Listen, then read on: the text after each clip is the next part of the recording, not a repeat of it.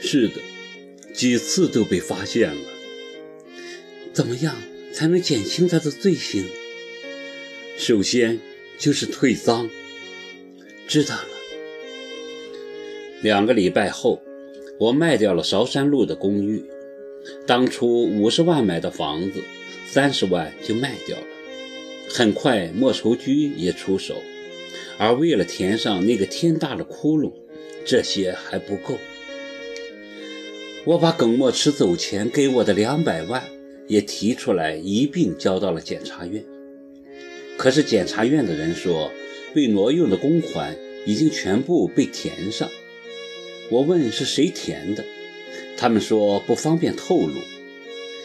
当天晚上，我就去近水楼台找到齐树礼，跟他说。我不想欠你太多，我从来没想过要你欠我，都是心甘情愿的，没有办法。我还不起，我没说要你还。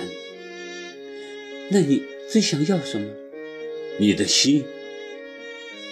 那可能要不到。为什么？我的心已经不属于我，给了别人。去了日本的那个人吗？我没有回答，也无需回答，只把准备替英之退赃的四百万放到了面前。你把房子卖了，住哪儿？齐树礼问。回湘北。我送你回去吧。齐树礼想了想，又说：“有一件事我得告诉你。什么事？有人在罗布泊发现了一具被风干了的尸体。”我脑子里嗡的一响，差点栽倒在地。齐树礼看着我，不紧不慢地说：“经过技术部门鉴定，尸体怎么样？你别紧张，尸体不是高鹏的。你确定？是的。你要相信科学嘛。而且有人看见了活着的高鹏，在哪儿？西藏。”春天是一个美好的季节，鸟语花香，生机勃勃。什么事情只要放在春天里来经营，没有不发芽的可能。齐树礼深知这一点，所以在送我回湘北后，选了个好天气，把我带到了桃红柳绿的银湖边。我知道他想说什么，也知道他酝酿了很久。冷冷地看着他，看他如何攻得下我心里的铜墙铁壁。可是他只说了几句话，我心里的城堡就轰然坍塌。我答应嫁给他了。他说：“该做的我都为你做了。如果还有一件事情没有做，那就是给你新的生活和爱。也许……”这不是你想要的爱，但是如果可以这样爱，并不表示你对某个人的背叛，而是你对自己心里那份爱最美好的坚持。活着就是坚持，活着才能爱，即使不是你希望的爱，但你若好好活着，就是你所爱的人最大的幸福。如果可以这样爱。是的，如果可以这样爱，我自己也没想到，抗拒他这么久，竟然在一瞬间妥协。也不能说是妥协，只能说我欠他的太多，多到我这辈子都还不完。虽然他自己没有讲，但我知道高鹏还活着的消息是他耗尽大量人力物力所得来的。李英芝的保外就医也是他促成的，马上就快办好了。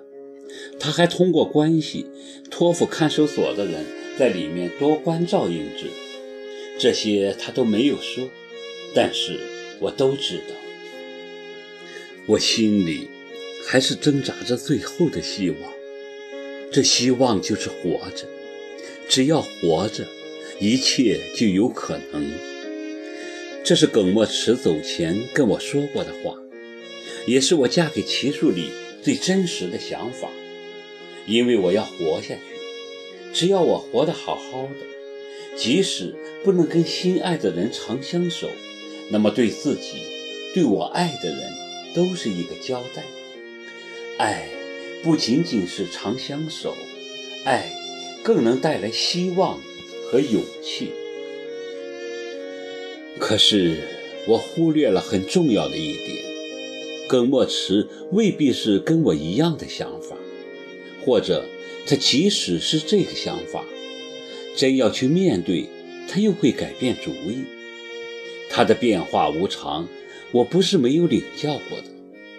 可我这个人就是不长记性，做事从来不考虑后果，怎么想的就怎么去做，结果总是一再的遭受打击和折磨。我单纯的以为嫁给齐树里，虽然没有爱。但因了感激，我会找到活下去的勇气，却不曾想到，正是我这轻率的举动，又一次将自己逼进了人生的死胡同。命运随即对我露出了狰狞的面孔。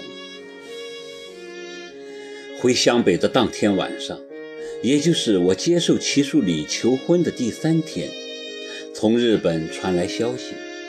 耿墨池即将动手术，是安妮告诉我这消息的。她跟耿墨池一起去的日本。我说这下好了，他终于有救了。安妮却说，现在还不能这么讲。我说为什么不能这么讲？他说成功的几率并不高。我问他有多高，他回答百分之十，还不到。